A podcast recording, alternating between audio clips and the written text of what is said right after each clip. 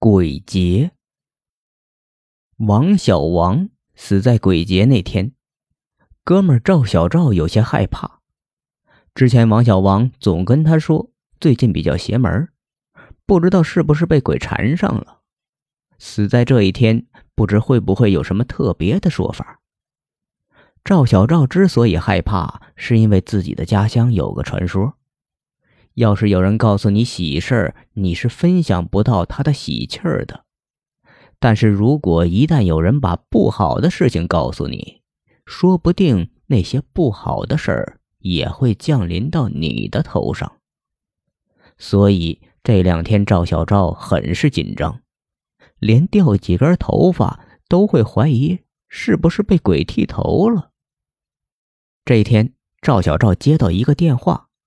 几年没见的老同学李大力来出差，得知赵小赵了然一身，想在他家借宿几天。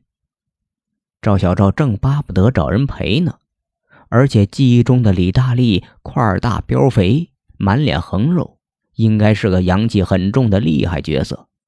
有他陪自己，那些不干不净的东西肯定不敢沾自己的身。在火车站接到李大力时，赵小赵一下子泄了气。几年没见，李大力竟然变得弱不禁风，病病歪歪的，还一脸胡子拉碴，哪里还有当年的气派？看到赵小赵惊讶的样子，李大力忙解释说是工作累的，提着简单的行李跟赵小赵回了家。晚上，二人免不得推杯换盏一番。就有点晕乎乎的，早早就上床休息了。赵小赵虽然上下眼皮直打架，但一直努力保持着清醒。说真的，他不太确定眼前呼呼大睡的李大力和当年的李大力到底是不是同一个李大力。墙上的挂钟敲了十二下，头痛欲裂的赵小赵起来找水喝。居高临下的瞅了瞅李大力，这一瞅不要紧，他发现李大力的脸竟然变成了王小王的，还双眼直勾勾的望着赵小赵，嘿嘿笑着说：“嘿，哥们儿，我是王小王啊！